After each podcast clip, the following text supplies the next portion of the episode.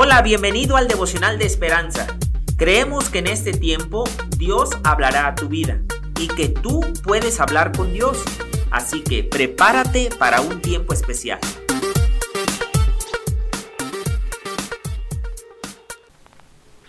...24 de agosto... ...tienes que relajarte... ...el autor nos dice... ...debes relajarte...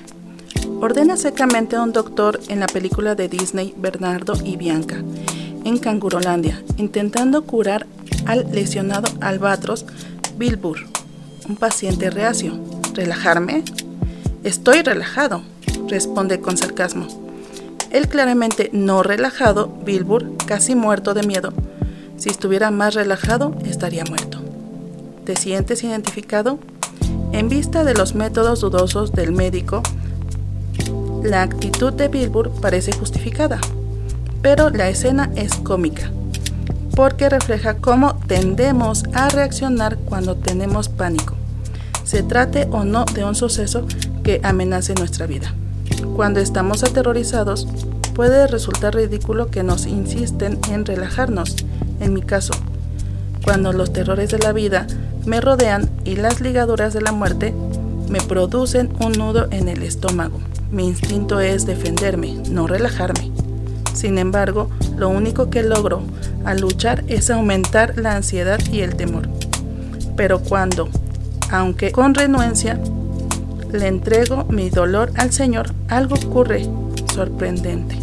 El nudo se afloja un poco y me inunda una paz incomprensible. A medida que la presencia consoladora del Espíritu me rodea, entiendo un poco más la esencia del Evangelio. Luchamos mejor cuando nos rendimos en los brazos poderosos de Dios.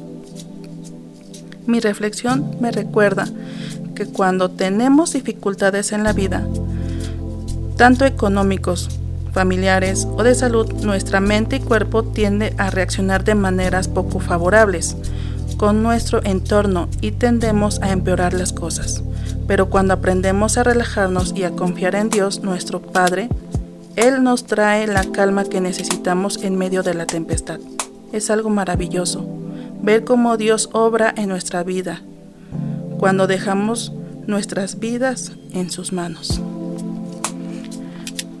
Amado Dios, te pido que tú nos enseñes cómo ser sabios y aprender a que a veces ante la tempestad tenemos que aprender a, a esperar con paciencia a veces es difícil, pero no es imposible porque tú nos das la esperanza de que tarde o temprano las cosas se van a solucionar. Tú las vas a resolver y nosotros tenemos que ser obedientes y pacientes a ti. Gracias Padre por todo lo que nos das. En el nombre de tu Hijo Cristo Jesús.